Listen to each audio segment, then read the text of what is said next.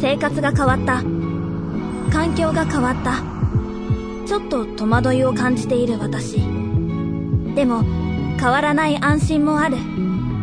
あまたあのオレンジ色のバスがやってきた。私がいつも乗るバスは明治産業のラッピングバスらしい。ラッキーシートに座れたらその日はいいことがあるんじゃないかと期待してしまう。明日もまた乗れるかな？あなただけのプラスを提供する明治産業。明治産業プレゼンツアワーカルチャーアワービュー今週は年末年始に読みたい本好きがおすすめする課題図書と題しまして藤枝大さんをお迎えしてお送りします。お久しぶりにお会いしますね。そうですね。うんあの番組でも以前、あの本のあるところ、あじろということで、うんえっと、親不孝通りにある書店の、えっと、お話をですね、藤江さん、あのお聞きしたところでございまして、はい以来ですけれども、うんまあ本当ですね、あの、まずまあ僕今回、あの、年末年始に本当本が読みたかったので、はい。あの、僕が知る限り、あの、この福岡で面白い、僕が好きそうな、うん面白そうな本を教えてくれそうな人は誰だと考えた時に、うん。これは藤江さんじゃなと思って、お声かけをしたっていうのがまず一点。はい。あともう一つが、今年本当ね、藤江さんが、その、なんだろうな、手掛けられた書士官官房での、うんえっと、その編集仕事のですね、ご本の数々が、どれもめちゃくちゃ面白そうだったんですよ。なので、ちょっとそのお話もぜひお聞きしたいなっていうところもあって、うん今回こういう特集をさせていただきました。はい。というわけで、まずは手掛けられた、えー書籍類を伺っております。前半をお聞きください。えー、藤江さん、お久しぶりです。お久しぶりです。いきなり振っちゃいましたけど、ご無沙汰してます。えー、この年末のこの時期、久しぶりに藤江さんにお越しいただきまして、はい。やっぱり年末年始ってご自宅でね、まあ今年はというかこの2020と2021は特にステイホームと言われておりますし、えーご自身の時間が増えるんじゃなかろうかとはい。いうわけで、えーおすすめの書籍なども皆さん感じていただけたらいいなと思ってはい。お招きいたしました。はい。まず藤江さんのお立場ですよね。そうですね。改めてちょっと藤江さん、自己紹介からまずいただいてよろしいですか？わかりました。えっと、所属は書士官官房という福岡にある出版社ではい働いてまして、で、その書士官官房が運営する本のあるところあじろという書店が、親不孝通り、天神の北天神にありまして、はいそこの、まあ、仕入れとかスタッフも担当してます。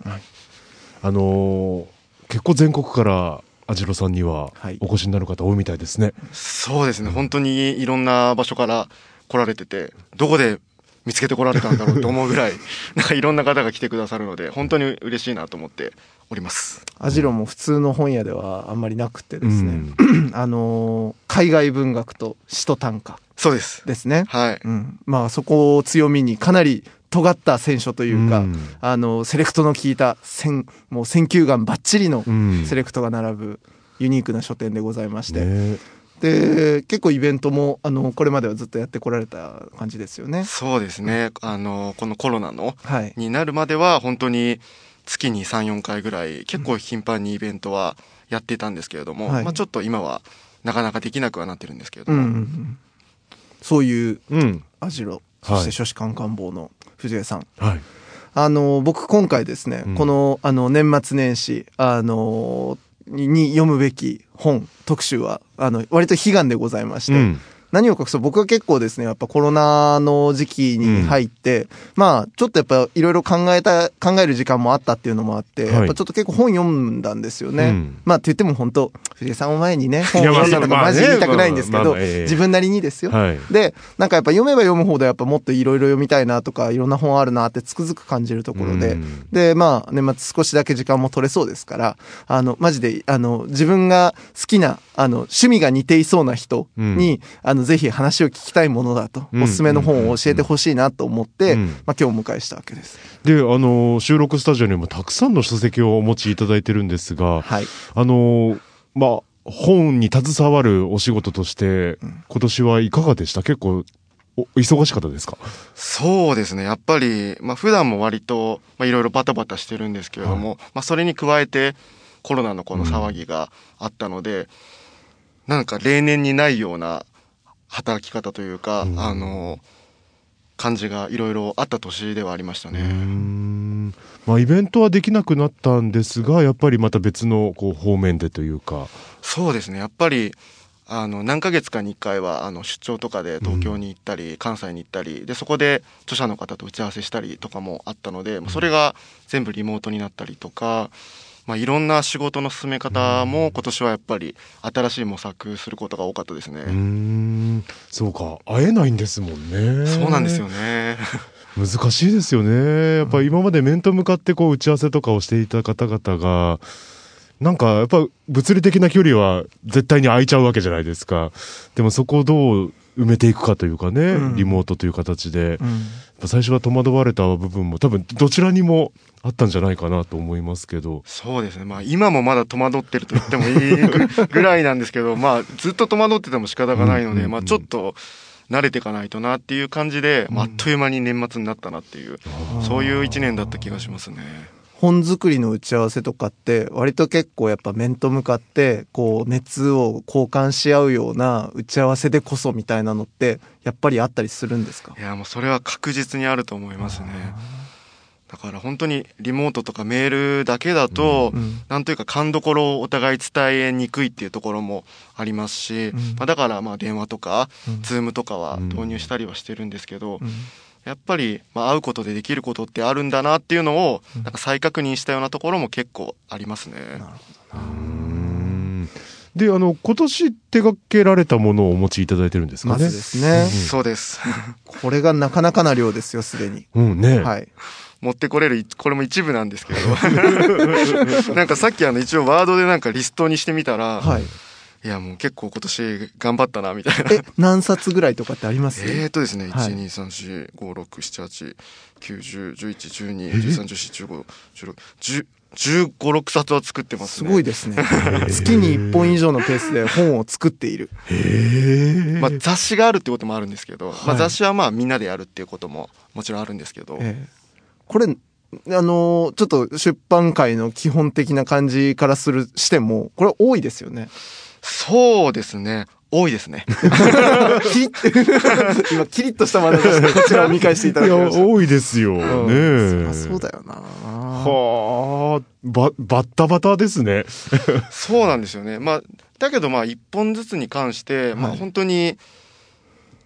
丁寧にというか、うんうん、まあそれをやれている自信もあるので、うん、まあその、まあ雑誌とかあと、そういう復刊っていうんですかね、新装版で出したものとかは、あの、まあ、ちょっと普通に一から本作っていくのとはまたちょっと違う部分もあるので、はい、なんかそういういろんなものを複合的に組み合わせながら仕事を進めていったって感じだったなっていう気がしますね。まあもちろん同時進行でたくさん進んでいくと思うんですけど。そうですね。え、いくつぐらい同時に進行するもんなんですか？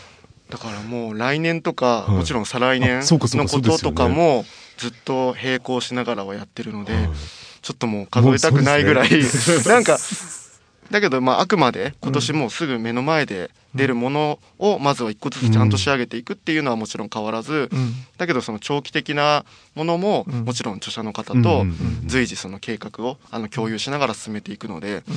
あ、そういうものをまあ、大事に一個ずつやっていったなという感じ、まあ、それにしても多いですけどね。いやですよね。で僕は結構この SNS で藤江さんが、うん、あのこんな本ができましたよって言って、うん、あのまあ、刊行されるたびにあの投稿されるのを見て、うん、あのいちいちどれも面白そうな上に、うん、なんだろうその福岡ローカルの出版社が出すみたいなエクスキューズが全くない、うん、普通に全国規模で流通してて本当に面白そうな本っていうのが続々出ている感じもちょっと個人的にも印象があって、うん、あの本当にね一冊一冊お聞きしたいんですけど、うん、ちょっとまず個人的にあのすげえ気になってる本があるのでこれから聞いていいですか、はい、言葉とです。あ、はい。文学ムック言葉と。ありがとうございます。これ、えらいことやりましたね。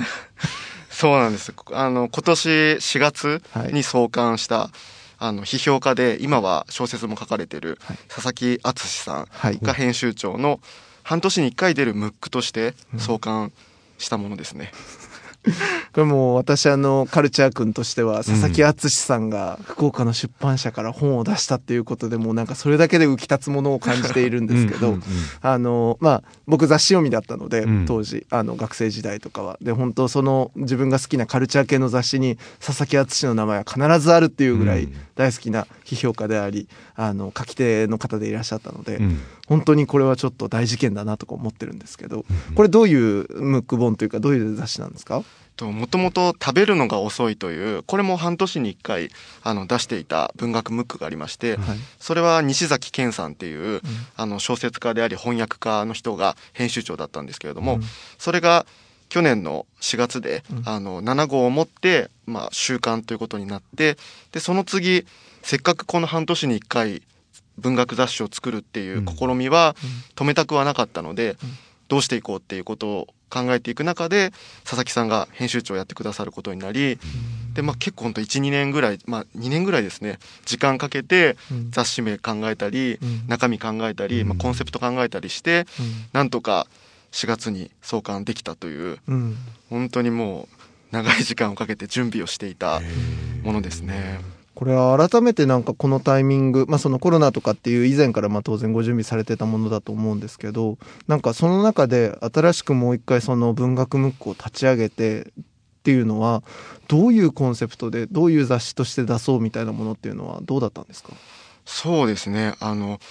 佐々木さんがその編集っていうことよりもどちらかというと自分で書かれることがまあ基本は多くて、うん、だけれどあの自分でそのなんていうんですかね雑誌っていうか面白い新聞みたいなジンみたいなものも過去に作られてたことはあって、まあ、それもでも10年ぐらい前だと思うんですけどなので書くのももちろんすごいけどやっぱ佐々木さんの編集っていうものの凄さみたいなものをなんとなく感じていたところもあって。だから佐々木さんだとどういう編集長としてやられるんだろうっていうままず興味はあったんですね。うん、それとやっぱり佐々木さんが面白いのは先ほど言われてたみたいにあの文学だけの専門っていうわけじゃなくて、うん、音楽もものすごい詳しいですし、映画も演劇も、うん、もうそのプロの批評家をと並ぶかもそれ以上すごい深いこと考えてられるような方なので、うん、その言葉っていうものを中心にしつつ、まあ、毎回言葉となんとかっていうあのテーマのコンセプトで迷子を出していこうっていう話にはなっててで2号が言葉と演劇っていうので10月出して来年言葉と音楽で3号を出すんですけどまさにその佐々木さんの文学だけじゃない幅広い興味関心だからこそできる雑誌のコンセプトなのかなと思っていて。なんかならではのそういうものを作れたっていうのは嬉しいことだなとは思ってますね。うんいやこれもう迎えられたあの著者の方たちもう相当豪華ですよね。いや本当に創刊号も安倍一茂さんからあの千葉雅也さんとか保坂和義さんとかすごい方々が揃ってくださって本当にあの内容もなんていうんですかねもう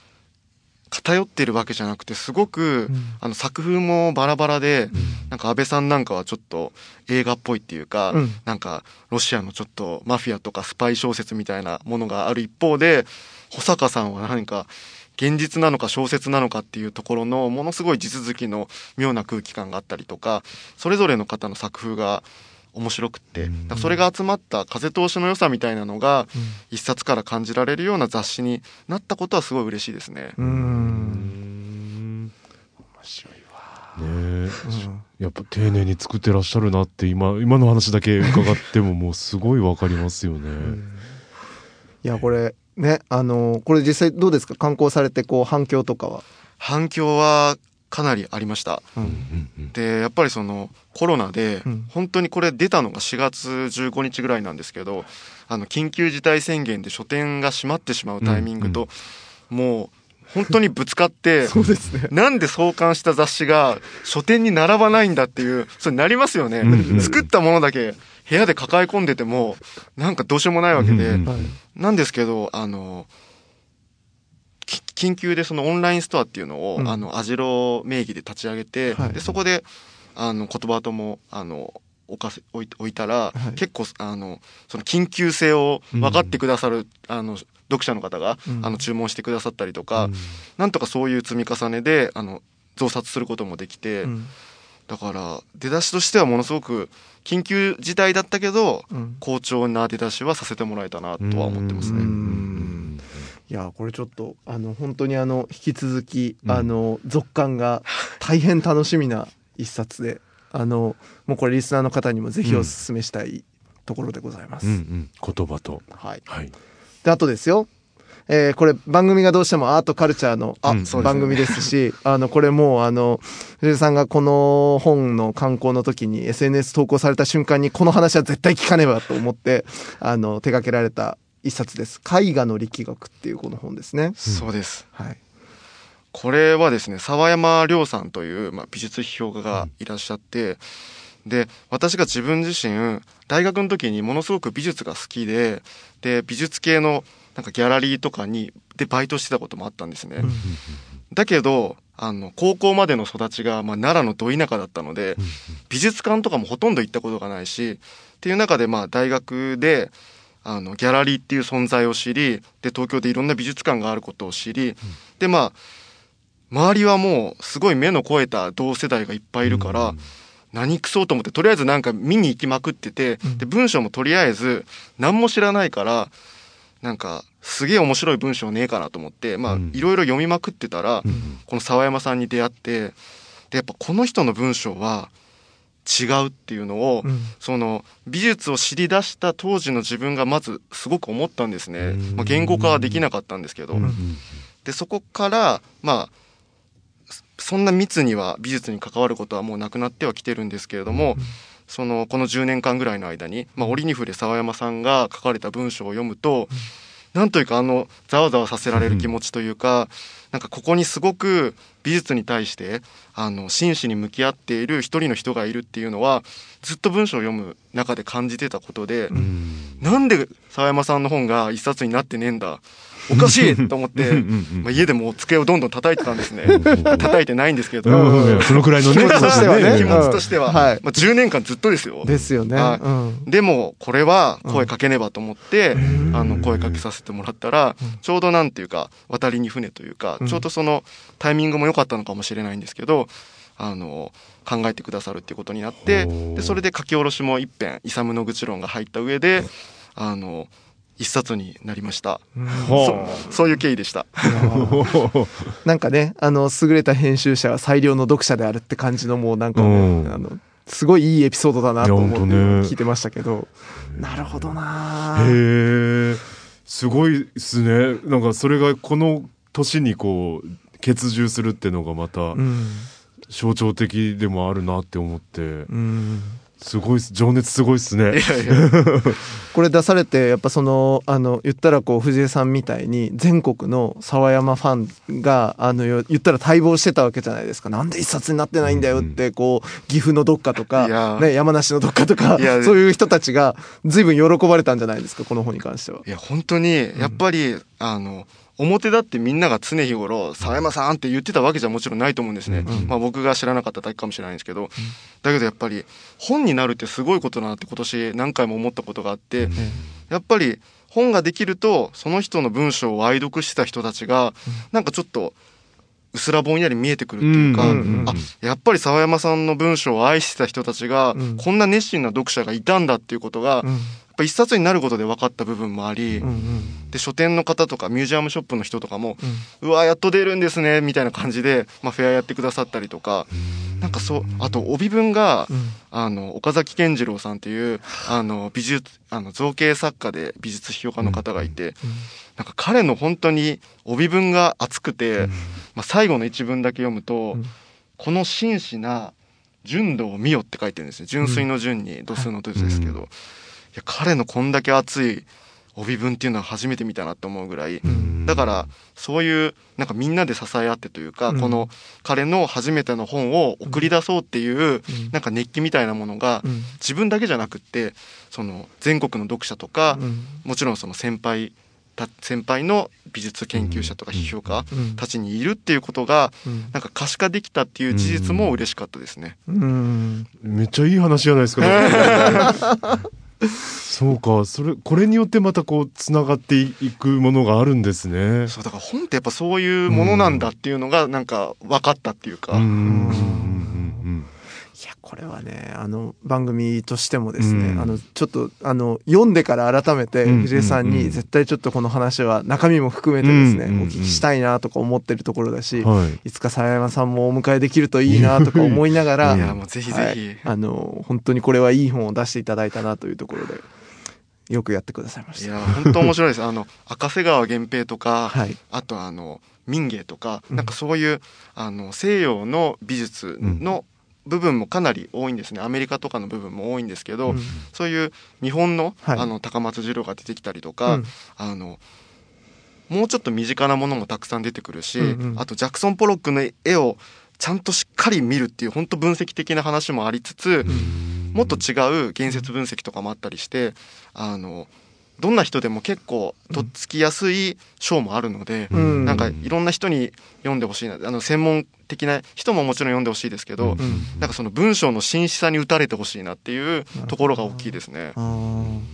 実際僕らも今なんかやっぱ番組こうやってやらせていただく中であのなんだろうな。もちろんそのまずまず基本はやっぱ情報を伝えるっていう意味であのこの作品はこうこうこういう作品でっていうその情報レベルで調べて出てくるものを、まあ、きちんと整理して、えー、お伝えするっていうのは、まあ、ゼロ地点だなと思ってるんですけど、まあ、その先にやっぱできればなんかこういうふうな見方ができるとか、こういう解釈の幅もあるみたいなものを、まあ、どれだけ込めれるかなとかって思いながらやってるわけです。みたいなこと考えるにつけ今のお話だったりとかこの沢山さんの本はちょっとマジ絶対読んどかなきゃなと思いました。ありがとうございます。そしてはい。あのねあとちょっと僕個人的には、うん、やっぱ御社の強みである初めまして現代川柳。ありがとうございます。はい。これはね、あの、これまず想定がマジで超活かしてますね。いや、本当嬉しいです。ね、これ本当に手前味噌ですけど、めちゃくちゃかっこよくて。ね、これ超かっこいいんですよ。これちょっとね、ぜひあの、インターネットでね、はじめまして現代川柳ってね、うん、あの、調べていただくと、超活かした、とても川柳の本とは思えないルックスの本が出てきますけど、ね。ね。これどういう本なんですか？これはですね、うん、あの川柳っていうとあのサラリーマン川柳とかシルバー川柳とか、はいはい。猫川柳とか、はい、なんかそういう川柳の上に何か言葉がつくことを属性川柳というらしいんですね。なんか属性をまあ定義しちゃうっていうか、うん、だけど川柳ってそういう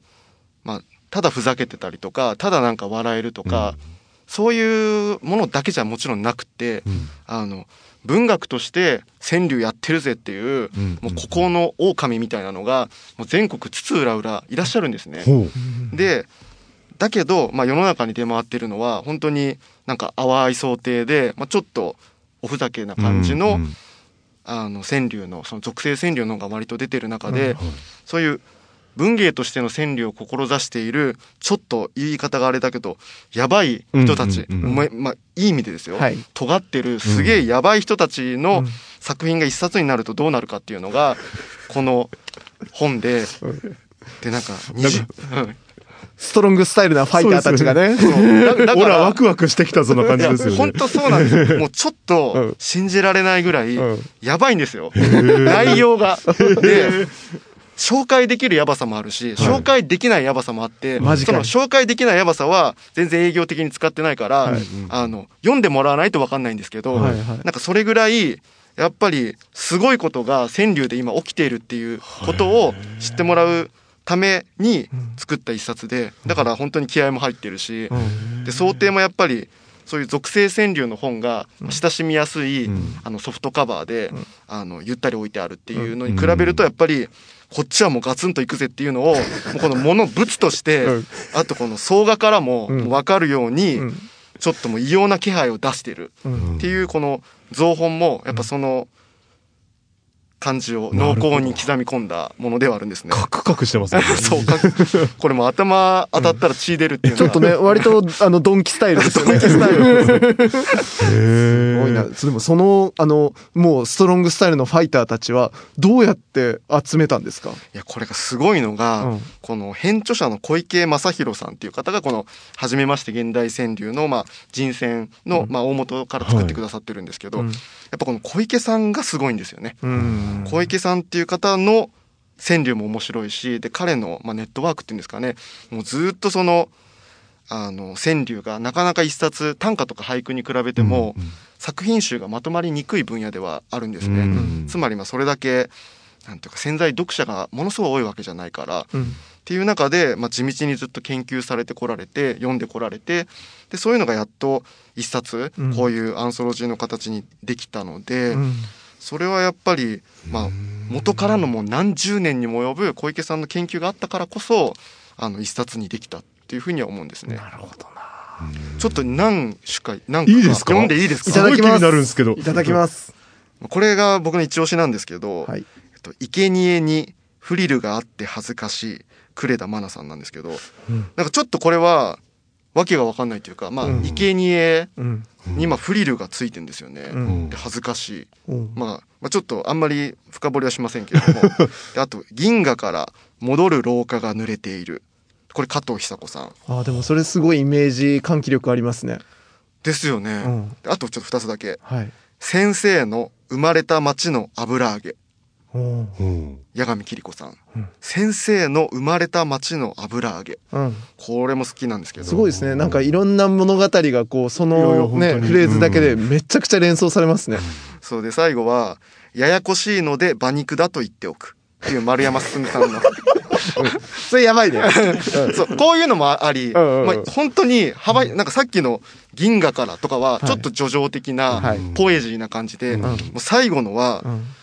なんやねんっていう。すごい植物的、ね、植物的な。やっぱね、そういういろんなものがね、詰め込まれてて、うん、これはね、いつまでも、あの、楽しめるから、あの、ぜひ。いや、でも今おっしゃった4種ぐらいでめちゃめちゃ気になりだしました、本当に。すごい読み方も開かれてるし、うん、ね、もうそれにどんな思いを乗せるかもね、いかようにでも読めるって感じですね。いや、本当そうなんですよね。だから、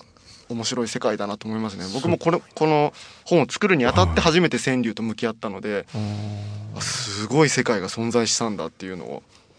他の方にも知ってもらえたらなと思いますね。藤井さんこの小池さんとはどういうご縁でその本を一緒に作ろうねっていう流れになったんですか？えっ、ー、とあの書士官官房っていう出版社が、はい、その全国で文学フリマっていうのがあってそこに出展してるんですけどそこで自社の本を販売してるんですけど、あのいろんな人がブース出していて、その中に毎回出されてたのがこの小池さんが川柳ブースを出されててでその冊子みたいなものを買ったりとかしてるうちに、なんか二次会みたいなところでお話しする機会があって、でなんかあの冊子とか読んでてもちょっと小池さんのやってることちょっとやばいと思うんですけど あれどうなってんですかみたいな感じでちょっと物質系にもちょっとお話ししに行ってでその中でやっぱりこういうアンソロジーが20年前2000年に1冊出てるんだけどそれから1冊も出てないんだっていう話があってでその20年前の本ももう今手に取れないっていうのがあっていやもうこれ作らなきゃダメじゃないですかみたいな感じででも結構詰まってるのによく1年で作れたなと思うんですけどでも なんとかあの完成に至ったという。すごいですね。なんかでもそうやって考えるとやっぱ本当藤江さんのお仕事はあの本当に優れたもの、人たちと出会ってその人にフィールドを与えて全力で振り抜いていいよっていう場をこう提供してあげるようなそんな仕事ですねなんかね。そうですね。だから自分がこの気づく前に、うん、その小池さんしかりですけど澤山さんもそうですけど、うん、もうものすごい蓄積っていうか、うん、もうやべえ物だけそこに存在してるんだけど、なぜかそれが、まあ、ならなくてもいいんだけど、本の形になってない時に、やっぱり本っていう物ができることで、まあ、絵画の力学もあこんだけ沢山さん愛してる人がいたんだって可視化されたように、でこの川柳のアンソロジーもこれができることであ川柳読者がいるんだとか川柳面白いと思える人がこんなにいるんだって可視化できるように、うん、やっぱりその蓄積をもう物にする、うん、それがやっぱり自分の仕事だと思ってるので、うん、なんかその蓄積をなんか感謝しながら一緒に物とすどんな物にすれば、このドンキとして人を殴った時に こういい感じかっていう、まあ、これはあの言い方の妙ですけど、まあ、そんな感じで作れた本が今年は本当にいくつも作ることができてなんかそれは本当に嬉しいことですね。ほら面白い。面白いね。もうだって川柳とかやっぱ入り込みやすさっていうのもあるじゃないですか。ありますね。もうお正月読むにぴったりじゃないですかこれ。そうですね。うんいやぴったりです本当に。ね,、うん、ね。私なんかもなんなら自分で川柳書いちゃえばいいじゃん。ねいや本当に。ね。これでも本当これ読むとなんか川柳はどんなスタイルでもありなんだなっていうような感じにもなりますよね間違いなくね。いやなります。これびっくりする。これ川柳の話あとちょっとだけしていいんで。もちろん聞かせてください。あの石田修馬さんっていう方がこのアンソロジーの冒頭に出てくるんですね、はい、で彼の代表句と言われてるものが、全部にモナカが入ってるんですね。でこれびっくりしました僕も。あのまあ、うん、彼の代表句にモナカが入ってることは分かってたんですけど、はい、並び順でやっぱ一番最初なんだと、うん、だから読者がこの本手に取って最初に開くこの2ページに全部句にモナカが入ってるんですね、あこれはまあやばい本だと思ってた。思ってたけど、まあ、モナカこんなに強烈なモナカ始まりの本っていうのは多分前代未聞だと思って。ないですよね何の質問でしたっけ？だからいやもうねあのこんなに短時間の中でもなかもなか聞くのももう本当に初めてかもしれない。今2分ぐらいの中のもなか量半端なかったです すごいななるほどな。そういう偶然がなんかもうもなかも引っ張ってきたっていう感じがあって、うん、これいろんな意味でちょっと内容もやばいし全部がやばい本ですね、うん、だから今回こうやってまあその小池さんがまあある種変者になってであのたくさんの作家の作品をまあ一つにまとめたアンソロジーだったわけですけどまあ間違いなく今度はじゃあその中のめっちゃ尖った人を藤江さんがまた一人一人下,、うん、下なめずりしながら どれ一つ どれ一つ君のもう作ろうかって言ってこう攻めていくわけでしょきっとこれ。そうなんです。まあ実は、うん、あのこの中のお一人とはその川柳の句集を作って、うん、まあ来年前半に刊行しようっていうの準備を進めてて、まあ、その人の句もちょっとやばいんですけど、まあ、まだそれは発表してないのでここではまだ言えないんですけど、はい、でもそういう感じでこのやばい孤高の狼たちを、うん、あの野に解き放つというか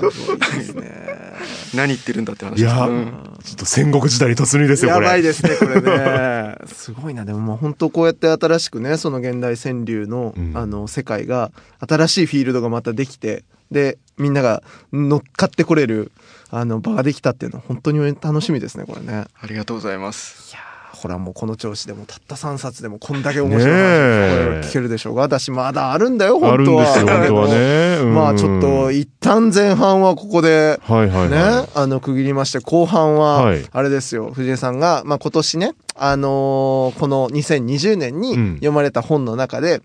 あのー、ちょっと面白かったよっていう本をですね、うんうん、ご紹介いただくっていうことでお持ちいただいてるのでこれをお聞きしたいなと思っております。はい、はい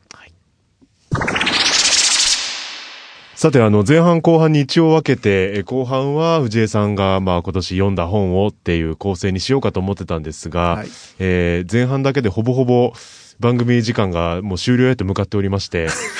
それが十分すぎるっていや、本当に。いやいや、全然です。本当にめちゃめちゃ面白かったです、お話。ね、なので、まあ、でもこれって本当になんかお気持ちわかる部分もちょっとあって、うん、やっぱご自身がこういうお仕事されてるからこそ、やっぱご自身が読んだ本ってなかなかちょっと、うん恥ずかしさもあるのかなって紹介するときに、うん、なので、ざっとでもそんな中タイトルだけでも伺いたいなと思って。そうですね。はい。あの、いろいろお持ちいただいてるので、ちょっとご紹介いただいてもよろしいですか？わかりました。じゃあちょっと、いくつかタイトルだけ読み上げて、最後少しだけ紹介させてもらいます。はい。えっと、まず、まず、イボリッチ、イエレナ、いない女。これが、えっと、田中一生さん、山崎宏さん、山崎佳代子さん役で元気処方。うんえー、回帰船に乗って回帰船保育所と私石毛よしこさんクレイン、はい、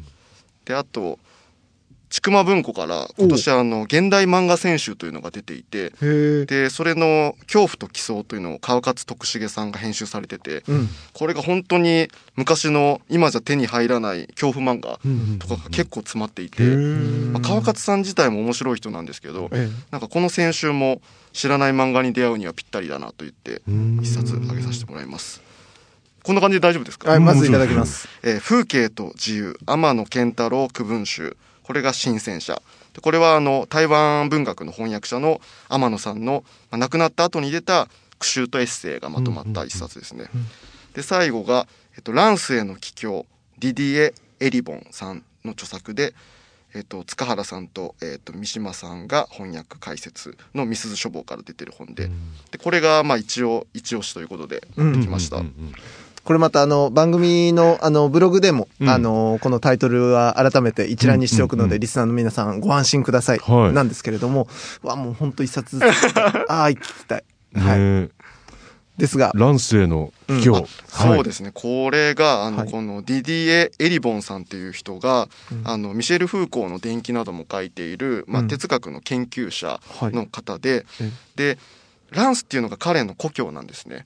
で、えーと、彼はそのランスっていうところで育ってでパリに渡って、まあ、大学の研究をしたりとかそこで教授になっていったりするんですけれども、